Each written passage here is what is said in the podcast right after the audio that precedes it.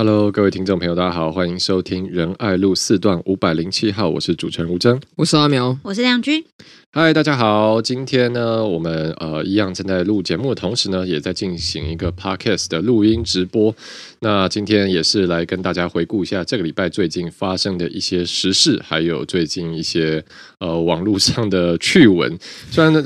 对，虽然我今天在整理的时候有整理一些最近的呃可能选举周边的新闻，但我发现说，我现在已经有点难去界定这个我们的选战新闻和趣闻之间的分野了，已经越来越。模糊对。对，呃，我们那我们先从这个我觉得最模糊的开始好了，因为在昨天还是前天，我看到那个蒋万安委员他有在这个一个近邻碳排的高峰会上面提出了他的减碳的政见。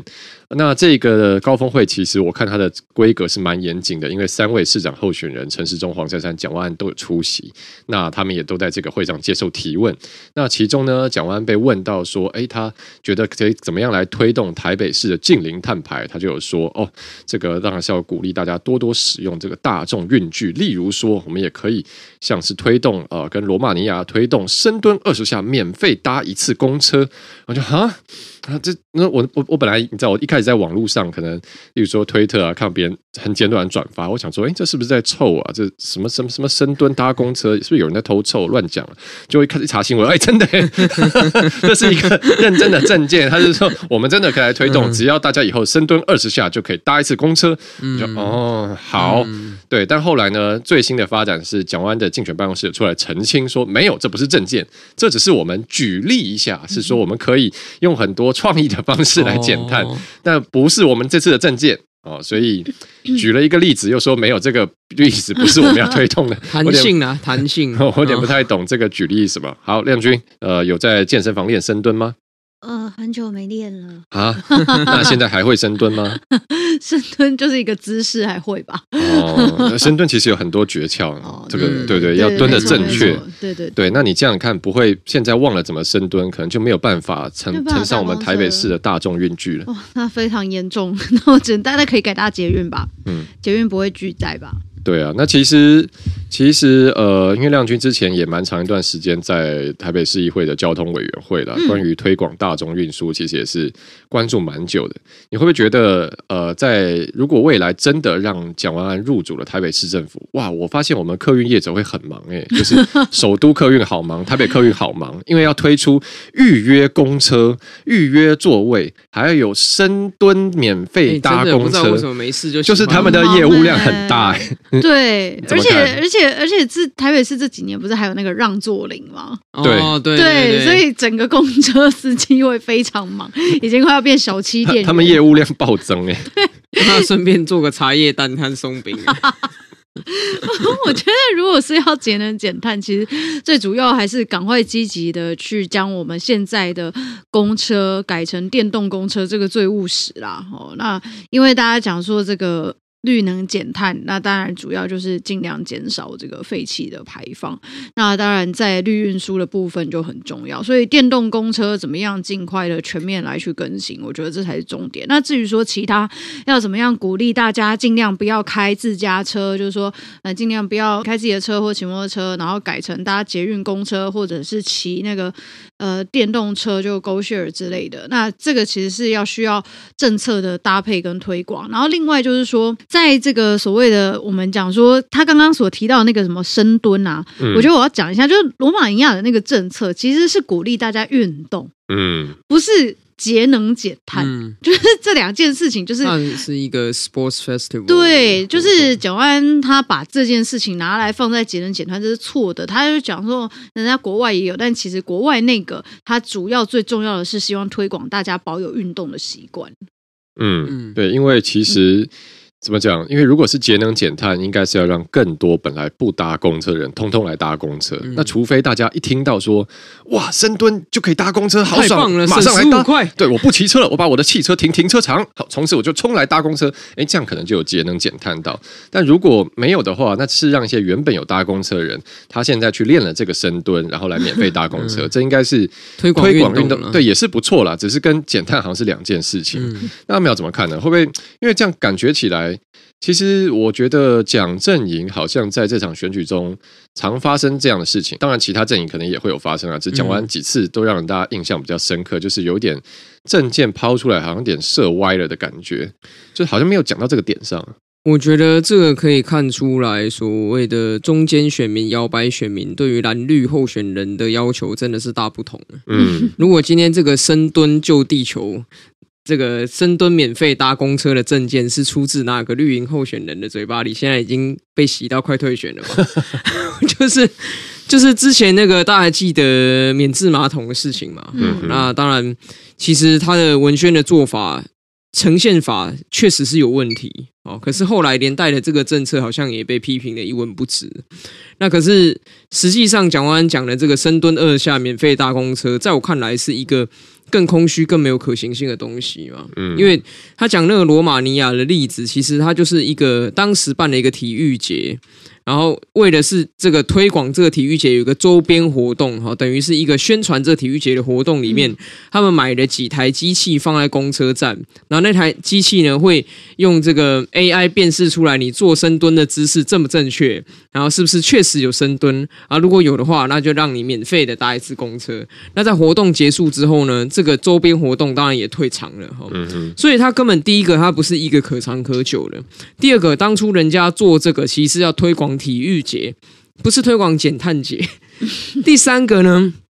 其实他是在那个净零碳排的座谈上面提了这个东西，然后他觉得说啊，净零碳排就是要大家一起来，所以呢，我们要弄这个让大家一起来参与。不过我觉得蒋万安根本没有搞清楚台北市的状况，就是台北市的碳排呢，最多其实也不是来自私人运具，嗯，它是来自于就是我们的呃。住商还有这个呃一点点少少的哈的工业产生的这样子的一个碳排量，那因为台北市本身并不是这种所谓重工业或或者是工厂云集的这样的一个县市，所以如果你真正要把碳减下来，最困难的其实是在住商办大楼的减碳。好像之前我在台北市议会推那个净零碳排自治条例的时候，我们就来讨论说，这种住商大楼哈呃。耗费能量八百千瓦以上的这样的大楼，我们要怎么样让它能够减碳？所罗列出来的几乎都是，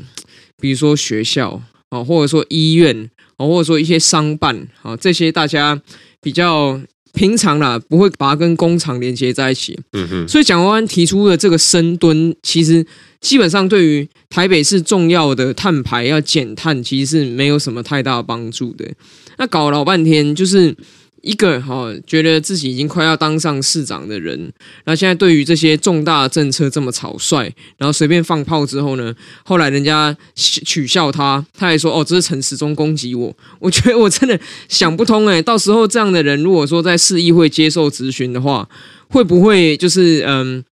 比现在的市政府更离谱，嗯、我觉得这个是大家可以持续观察的点吧。是阿苗讲到一个重点了，就是说台北市的减碳要去推动的困难，像刚刚讲的，因为其实大部分的我们的用电量来自于住商部门的，那其实每个人家里就是要开冷气嘛，这是一个很难去把它降低的这个用电量，所以要怎么样推动，其实应该是要提出很多更细致的做法，包含说我们呃这个小吃店、餐饮业、服务业的隔热的补助是不是？让它去更新做一些更好的散热的这些装备的措施，例如说，其实抓除了冷气之外，现在有一些小店家啊、其实鼓可以鼓励他他们装类似这种叫呃，好像叫空气墙嘛，就是基本上它是让前面不是冷气，而是用一个空气去要把那个冷气可以比较留在这个空间里面，去减低冷气的用电量。那或者是在我们其实一般的大楼啊，玻璃帷幕大楼，大家知道传统上大楼其实。呃，冷气最耗电的地方不是说让人家觉得凉，而且其实你要把建筑物的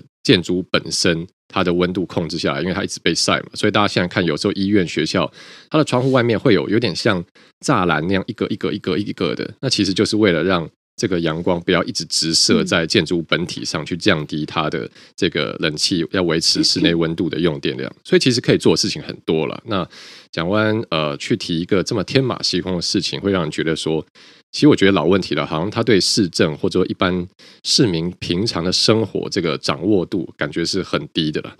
好，那这个部分是上礼拜的选举趣闻。那除了趣闻之外呢，我们有 不是认真的，是吧？就是说这个分野现在很模糊。OK OK，对，那除了趣闻之外，我们现在也有国际的大新闻。哈，我们说台湾现在这个国际上越来越红，真的是一个啊。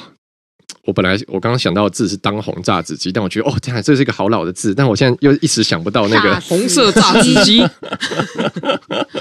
好了，就是上礼拜呢，我们的这个全球知名呃最有名的企业家，我们的 Elon Musk，他就突然不知道为什么来也来评论一下台海局势。他可能是感受到最近这个俄乌战争的兵凶战危，全球啊状况很紧张，他就在他的推特上面讲说：哦，这个如果台海之间发生战事的话，他的呃全球的这些供应链啊，它在中国投资啊，这些全世界都会受到巨大的影响。所以为此，他提出了一个他的解决方案，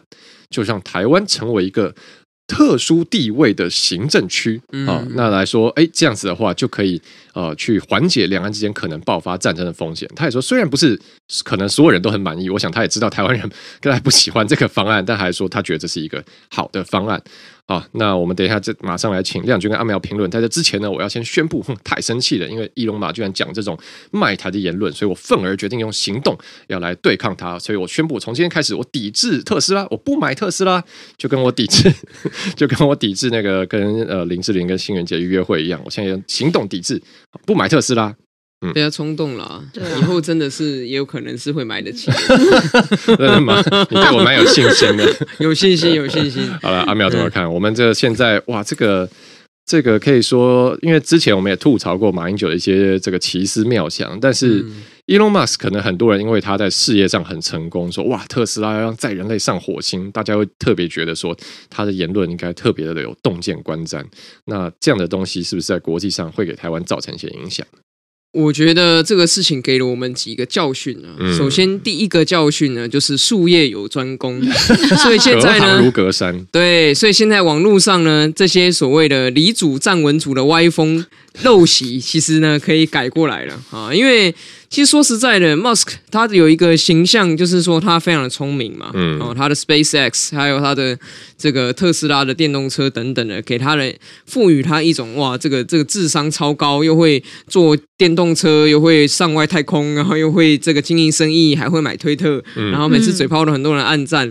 就把他形塑了一个很高的形象嘛，哈。那可是这其实不只是他对台湾的发言，其实在他对台湾的这个。FT 就《金融时报》采访之前，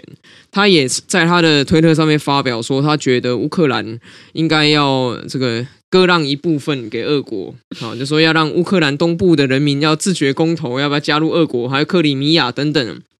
也是被泡啊，好，所以就是说，虽然他有他极度优秀的地方哈，但是呢，我想他这些发言也破解了一个迷思啊。就是并不是呢，极度优秀的这样子的一个人才，他就什么都懂。然后，尤其是牵涉到地缘政治、牵涉到政治、牵涉到军事、牵涉到外交，好，其实呢，还是要回归让专业的来啊。那也就是平常呢，有一小撮人时常看不起的这个文组的专业 啊。那第二个呢，就是也不是说有钱人讲话就比较对。也不是说外国的有钱人讲话就特别圆哈，因为过去其实台湾社会经常会大大小小事情都想问首富的意见嘛。嗯，那我们台湾也有很多首富积极参与公共事务，也曾经发表民主不能当饭吃之类的这样子非常特殊的言论哈。那当时台湾我记得还有了很多激辩，就是站在他那边说：“对啊，你看民主就是不能当饭吃啊，不然你吃给我看，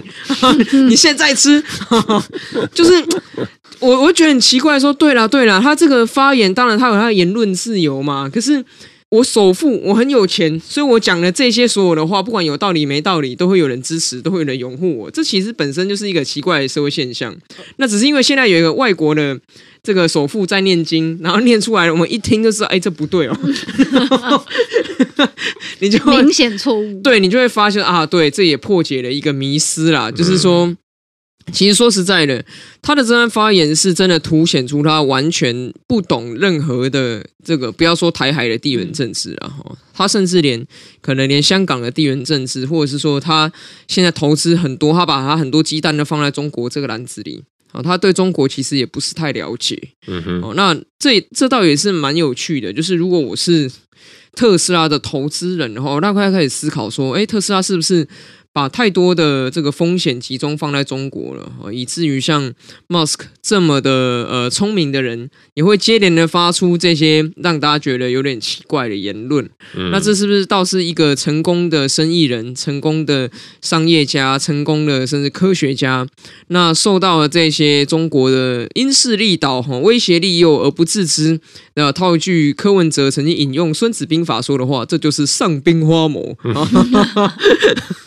所以，所以呢，这个这倒是一个大家可以去思考的点。嗯，阿妙讲的很对，就是一个成功的人呢，他的话肯定也有很多值得参考的地方，但不见得所有都正确的。像这个民主不能当饭吃，你不要说民主不能当饭吃了，连面也不能当饭吃啊。有时候我就是想吃炒饭，有时候我就是想吃拌面，知道这个完全不一样。牛肉也不能当饭吃。好了，来问亮君，这个虽然一个一个特殊地位的行政区，哎，听起来好像哦。哦，这个一个新选项啊，是不是 一个新的路？但仔细想想，哎，其实就是一国两制嘛，对吗？一国两制也是说我给你呃五十年不变嘛，照跑五照跳啊，你有特殊的自治地位，你是一个特殊行政区，其实就一国两制嘛。但一国两制这个借由香港的经验，我们已经所有人都发现说，这是一个最大的谎话，最大的骗局。感觉这已经像是一个被扫到历史尘埃的东西。怎么我们的首富这个伊隆马居然这时候又跑回来讲这个东西呢？我我觉得他大概第一个是真的是对国际情势或对台海情势完全不了解然后。如果他知道台海情势的话，我想他应该也会。觉得说，呃，像这样子共机共建扰台，如果真的是，比如说他是要寻求和平的话，其实应该要进行双方的谈判或什么，或者是呃，该出这个出现武力威胁的那一方，其实应该要停止这样子的挑衅行为。也就是说，中国他们应该在这个时候，Elon Musk 其实应该是要。呼吁中国应该停止这样子的挑衅行为。那至于呃两岸哈，就是说中国跟台湾要怎么再往下走，这个去谈。我觉得如果他自己真的对这个情势呃有初步了解的话，我觉得他最多可以讲到这样，大概大家都还能接受。但是他今天所讲到的是讲到一国两制，就是大家就会觉得哈，那所以你真的有了解台海情势吗？如果在呃台湾这几年，其实我们已经彻底的用选票来去决定台湾在呃国际。地位以及在跟中国关系之间的选项是非常的明确的。我们在二零一六年跟二零二零年的时候，都已经用选票告诉中国的政府，然后以及全世界说，我们台湾就是一个主权独立的国家。那我们有自己的主体性，那我们不容中共在政治、经济哦，然后或者是在各种国际组织上面对台湾的打压行为。然后这几年下来，当然也随着这个呃中共他们对香港啊，然后这个东突厥斯坦。西藏等等的这些呃侵害人权的行为，这个所有的。自由民主同盟的国家也越来越多阵线其实是跟台湾站在一起了，然后是谴责中共的行为，包含说 COVID-19 的这个呃疫情爆发，那中共它这个一开始疫情消息封锁，然后以至于整个疫情扩散到全球，这其实对于所有的呃其他大国来说，大家都觉得说中国这个国家真的是要跟他来往，必须要非常的小心。那我是不知道说，这 当然，Elon Musk 他可能有他自己的想象，但是。是，我觉得他对于这样子的一个评论，我觉得那是他个人的。个人的想法了哈，那至于说大家，当然，我觉得最麻烦的是，在台湾会有非常多协力者就会去呼应哈，就是像他这这样子，他会就是说啊，你看这么呃优秀的企业家哈，然后提出这样子的一个方案，那也不失一个解决的方法。但其实刚刚也讲到了，这个就是香港的这个，就其实就是香港模式嘛。那香港模式大家知道说五十年也没变，这就是一个笑话。那现在。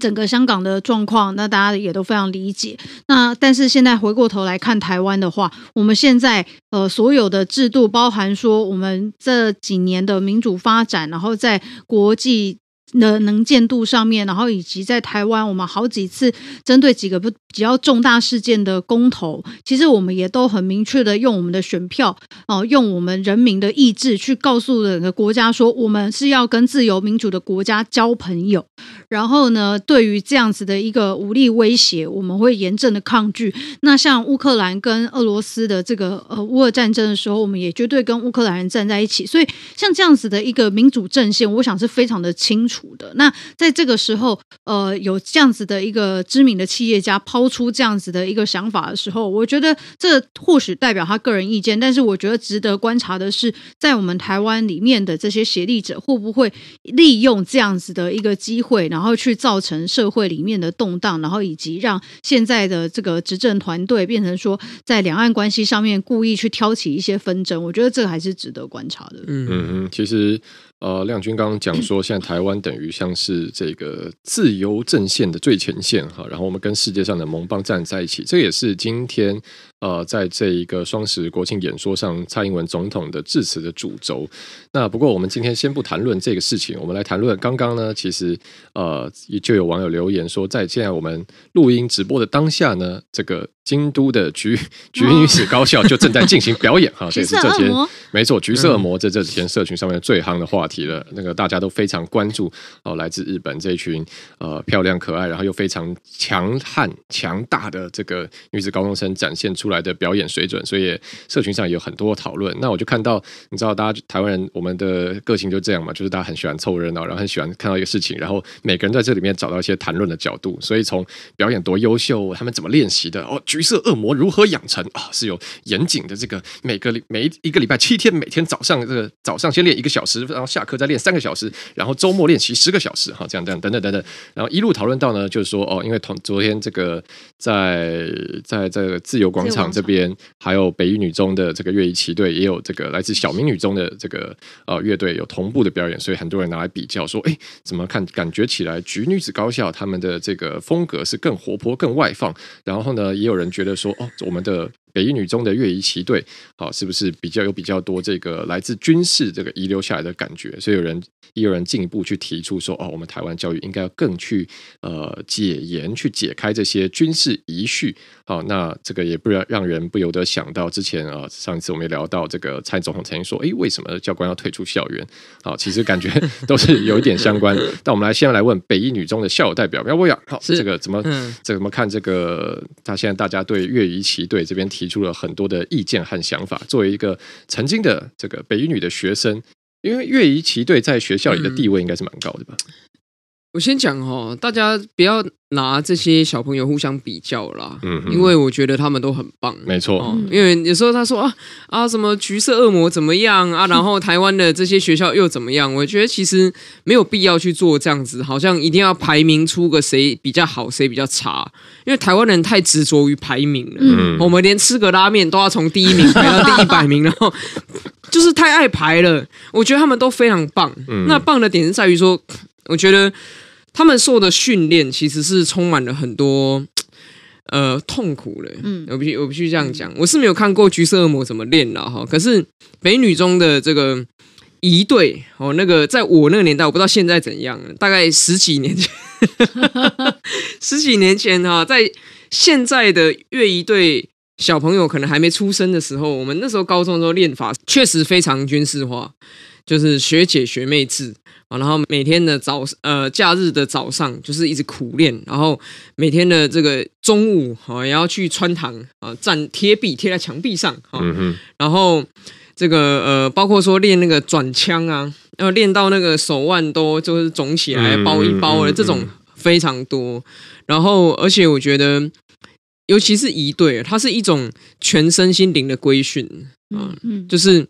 呃，我们的一队的队长啊，即便是在一般的时候，就是他没有在练习，也没有在表演，可是呢，他的衣服就必须永远比所有其他人更整齐，上面一定衬衫要两条线，然后他走路的样子也是必须要一队队长的样子，也就是说，他是一队的灵魂，行走在走廊的化身，就是走路还非常快，然后这个遇到遇到学妹的时候，就是他非常严肃，学妹。你现在就是讲话是非常的、哦、对，然后帅帅帅，一队的学妹啊，遇到队长学姐在。而且他们走路真的很很像在那个走廊上骑脚踏车，就走很快，然后好像就立刻他很很恭敬的打招呼这样。啊，当然，因为我的个性就是比较散漫，比较懒惰啊，比较没办法承受像这样子的训练，所以我没有办法在这样的团体里面长期的生存。因为本来本来我我有被就是呃有被指定挑要去乐队，因为那个那个挑的过程也觉得蛮有趣的，就是。会有一天在高一的时候，就是教官会弄出一个名单到各班，然后就说：“哦，好，你们这名单上啊，吴峥、林亮君，好，你们在什么什么时候好，请到活动中心去，因为我们乐队要甄选。而你也从来不知道为什么会被列入哦，因为你没有报名啊。那你被列入之后，你就是按照指示到现场之后，你就会排一排一排的，很像是在这个市场要挑菜，然后学姐就会走那个走，就是一直一直看你。”然后看一下看的时候，就是他们也会用一种非常 magic 的方式去挑出他们心中属意的人选。嗯哼，因为我那个时候就是我要偷空跟前面的同学讲话，因为我心里其实蛮紧张的，就是我我很怕被挑中。然后结果我在跟前面的人讲话的时候，讲一讲，我好像我忘了讲个什么了，反正我就笑了一下。结果本来那个学姐已经从我旁边走过去了，然后她就突然倒车回来说：“学妹，你再笑一次给我看。” 我想说，嗯，是这样，就再给他一个微笑。他说：“好，你吹小喇叭。”什么东西？你这个微笑很适合吹小喇叭吗？我不懂，我真的不懂。然后后来就是，可是因为我自知我没办法经历这么。艰苦的这样子一个特训的过程，然后我也很怕，就是说在里面造成大家的困扰，所以最后我还是就是请求教官让我退出，因为我想要去参加别的社团的。嗯嗯，所以这个训练哈，乐队、一队、七队都好，其实它是一个对于我觉得十几岁的高中生来说还蛮还蛮特别的啦，就是说。至少我们还是采用一种相对军事化的管理的状况之下，他可以去体验一个不同的生活风味，而且在这种高压力之下，大家所培养出来的情谊，大家所培养出来的这种革命情感，其实是非常浓烈而且很有羁绊的。所以，我想我们所看到一队、乐队或是旗队的这这个学姐学妹都好，其实大家的感情都是非常好，而且这是一一个永生难忘的记忆啊。不过，我我觉得。这个交流，我最期待一件事情是说，看到不一样，从日本来这个橘色恶魔，看到这不一样之后，会不会也觉得，哎，那我们也可以来搞点不一样？我觉得这个是一个比较有趣的，因为像我最近在网络上就看到有人在问一个问题，说为什么北女中的这个仪队的穿着都跟北洋军阀很像？然后我看了之后觉得。拍谁？但是，但是确实是那个那个时代的风格流传下来嘛。那是不是说看到了各种不一样之后，能够激荡出不一样的火花？我觉得这才是最珍贵的地方。嗯、就是我也无意去干涉人家怎么样训练，可是我觉得，反正就那两三年嘛，啊，在那两三年的期间，可以一直去想着怎么样不断的超越。怎么样不断的做到更好？怎么样不断的做出自己喜欢的东西，做出自己心目中的表演？我觉得这个对于高中的生涯来说，就会是非常珍贵的一件事情。嗯，所以也祝福所有的学妹，可以在这个乐仪旗队的生涯当中，可以留下很棒的回忆。是我很同意阿苗讲的，就是。其实，呃，这一些学生、这些年轻人，他们都很棒。那我觉得，我们也要时常提醒自己跟练习一件事情，就是说，我们不要成为这个什么事看到都要指指点点、要下指导棋的这种 大人。而且，我觉得有时候，有时候。人性就这样嘛，就大家都喜欢热闹，喜欢讲一下，对啊。那搞不好下一次，例如说，如果是这个西点军校来台湾交流，大家有可能开始讲哇，严格的军事化训练带来的纪律与对人格的正面影响，可能这个角度又不一样。风往哪吹就往哪倒，我也 OK 了，就是我们聊一聊都很好，只是就不要真的去呃对别人指指点点这样。但我是有看到一个讨论，我觉得是真的可以呃比较值得拿出来讲一下，就是也有人讲到说，其实我们看到举女子高校他们的这个。管乐队这样的训练是必须要投入非常非常巨量的时间，才能达到最后这个整齐划一的步伐跟这么高的默契。那就会有人有讲到说，呃，其实台湾普遍的风气啊，如果学生要这么热衷在投入社团的活动里面，其实不一定能够普遍的得到家长的支持，因为可能还是会觉得，呃，说希望你以这个升学为主啊，你以课业为主啊，社团 OK，但是你就嗯、一个礼拜 maybe 一两个小时、三四小时玩一玩就好了，或者说，哎，有一些东西可以拿拿来写到这个那叫什么？现在他们叫什么？求学笔记。就是这一个你的学习历程，对学习历程里面哈，那这样就 OK 了。但是你不要真的整个人栽下去。这个这样的一个观念，我觉得在台湾还是蛮多家长可能会有的。那亮君怎么看呢？哎，我们先来请教中山女高是不是生研社社长？哎，对，你怎么知道？生生物的生吗？对，我是生物生研社，是三类跨足一类。所以你刚刚讲的什么李祖文祖，我们亮女神通通都是完美完美。为什么会知道我是生研社社长？哇，真的，你没讲过吗？有了，你讲过，我讲过吗？哦，好，对，那深颜色这是我们觉得相当厉害的一个社。哎呀，现在是学霸社了，学霸社吗？现在现在生颜色可夯的了。哎，因为我我觉得高中生呢、啊，就是玩社团这件事情，其实我觉得真的是在升学压力之中一个。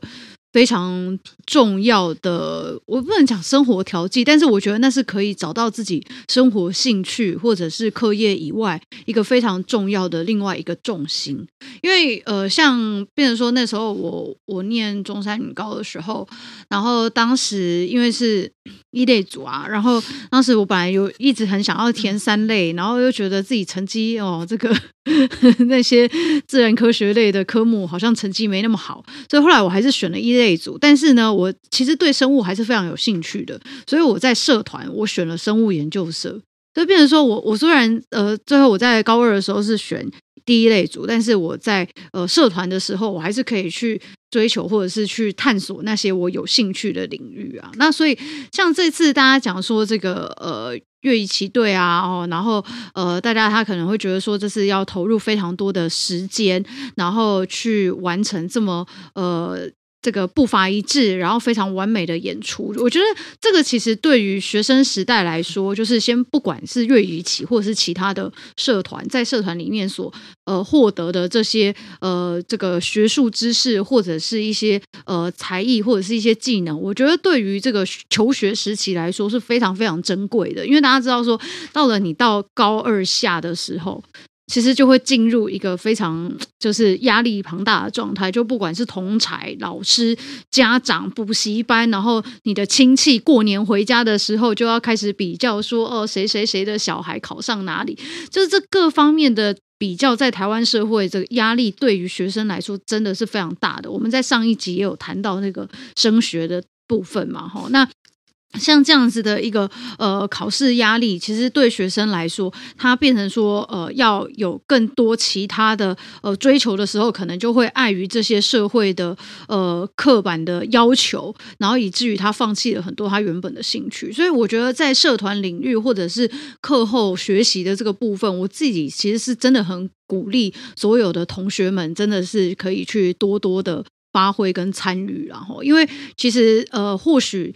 因为我我必须讲，譬如说啊，我我以前念生研呃。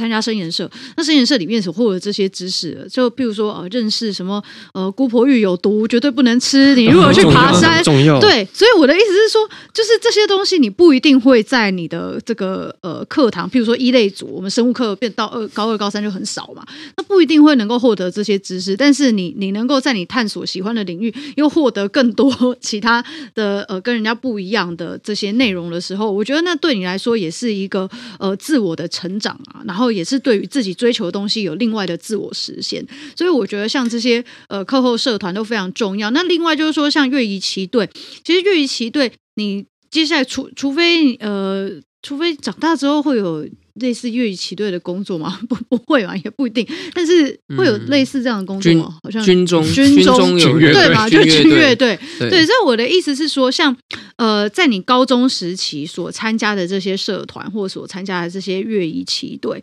它不一定会对你的未来的呃就业哈，或者是求职有很大的帮助。但是我觉得那个就是你在学生时代的时候，可以得到一个非常珍贵的记忆，跟呃，你可以在透过这样子。紧密的训练，或者是社团的互动当中，认识很多跟你拥有同样兴趣的朋友，跟同学，但我觉得这件事情是很重要，你不会变成说最后就会是哦一群。哦，这个，比如说，呃，大家很努力、很努力、很努力念书，然后成为一群很好的朋友，这当然很好。但是呢，如果又有另外一群，就是哦，我们一起，呃，在这个每天的假日早上六七点就要到学校先跑步，然后呢又要站贴壁，然后或者是你念生物研究说啊，我们要解剖青蛙的时候，每个人都先尖叫一轮，但是还是很勇敢的找到对的地方把它切下去。就是这些记忆呢，其实对于学生生活跟你们跟同学发展都非常重要。所以真的还是。鼓励所有的同学们，在你这个呃求学的课业之余哦，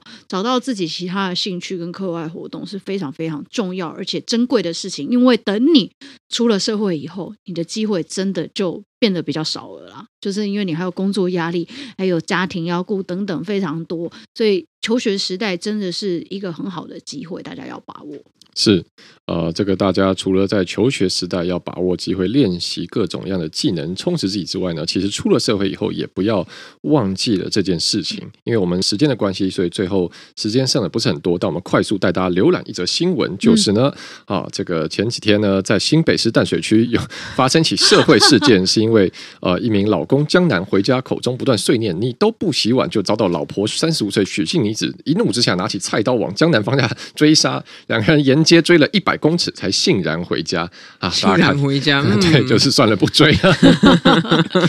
大家看到这个像是洗碗这样的一个重要的技能，真的是啊，大家也要持续的精进跟练习。现在也是有洗碗机啦，怎么样练习？现在也是有洗碗机，哎，我觉得这是一个有点有点年纪的梗，就是呃，因为那个我之前在网络上看一个梗图，就是以前的时候。呃，可能就他就是那种迷因图嘛，就是很年轻的女性啊，看以前看到啊，男生可能比如说啊，赤裸上身，或是哦做这个运动或怎样怎样，就啊好辣好帅。然后呢，啊有，然后可能过了一段时间，是一个成家的女性，她又看到老公在洗碗吸地，然后就哦好辣好帅，晕了。那如果是赤裸的上身 洗碗吸地，哦，这个、哦、这个大概就是类似，那就要视身材而定了。啊、这个这就是一个非常梦幻非常。美妙的情境。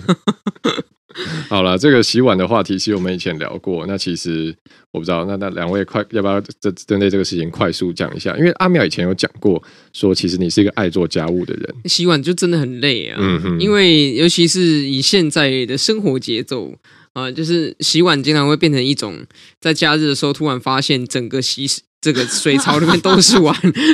你要站在那边洗半个小时，嗯、所以我相当认同哈。现在有很多人，社会观察家已经精准指出了“三机救婚姻 ”这样子的一个说法。因为这个呃，我第一第一个用的机是洗脱烘的洗衣机。我觉得当我用了这个之后，我的生活品质大幅的提升，觉得每次都好像天堂。睡醒了之后就有烘好的衣服可以收割，这个简直是我小时候做梦都没想过。因为我觉得晾衣服真的也蛮累的。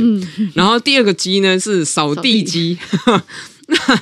我觉得扫地机这个见仁见智，因为。每个人家里面的地形不是都适合用扫地机，嗯，但是你地上的东西比较多或者家具比较多的时候，扫地机就是相对较无用武之地。但是有的时候就是扫厕所啊或者什么还蛮方便的，嗯。那最想要的一个机，但现在因为阳台空间不够，还没有获取，就是我们的洗碗机，嗯。啊，我觉得有了洗碗机之后，我的想象，我的生活的品质一定又会大幅提升，幸福指数可能又会增加了。所以，但是因为现在房子太小。还没有地方安装，所以做不到。对，所以这个看到这个追杀的新闻的时候，虽然这是一个不好的行为啊，暴力是这样子是不好的，大家不要模仿。可是我也能体会啊，那位这个太太的心情啊，因为呢，可能那个水槽里的碗。他在心里已经烦恼很久了，可是因为诸多的家务缠身，让他没办法做，结果竟然竟然又被碎念说：“碗怎么不洗？”哦，那真的是会很气。对，所以请大家要互相体谅，好不好？在还没有取得旧婚姻的三机之前，一定要互相的来体谅，这非常的重要。是，是呃，我们我记得台北市政府其实之前有研议过，要不要台北市结婚好抽？哎，是送三机还是抽三机？有点忘了。那亮君现在看了这个社会新闻以后，会不会觉得哎，其实未来可能真的很。需要这个东西，结婚，但是政府来推这个，大家并不会因为这三机然后去结婚，这这个因果关系大家要先搞清楚。为了这三机去结婚之后办离婚，对，就是为了、嗯、听起来不太对劲，对，所以我觉得在就是家务真的是很很不容易啦哈，不管是就是其实夫妻之间真的就是互互相分担，互相的呃去。呃，应该讲说，因为大家其实现在很多都是双亲家庭，然后有时候又有小孩，然后要带，所以就是在这个时候，家务真的大家互相体谅一下，然后就是当然能够。我觉得这个就是吼，如果累积到一定的量哦，你就会不想越来越不想洗，这也是 另外一个困境。像我现在越来越忙，然后有时候就是啊，怎么发现衣服越来越多，越来越多的时候，整个一洗的时候一次都要洗两桶，然后就觉得天哪，真的是很累。嗯嗯，对，好的，这个希望大家呃在繁忙的工作之中，这个跟生活的平衡还是要注意。然后如果有同住的伴侣的话，就大家互相分担一下家务哈，不要给对方制造太大的这个负担。不洗也不会怎么样嘛，就放在水槽而已啊。会会臭，会会有会有小蚊子，总比那个追杀百公尺来的好多了啦。我是觉得现在就尽量不要追杀百公尺。是是是，我们这个理解但不鼓励。哈好的，那这边是呃今天的。的节目内容啊，这个也欢迎大家，如果喜欢我们节目的话，再帮我们把节目分享出去。那如果还没有追踪订阅的话，也帮我们追踪起来。好，每个礼拜一会呃，同时在这个我们两苗博雅的 YouTube 频道，还有我和亮君的粉专上面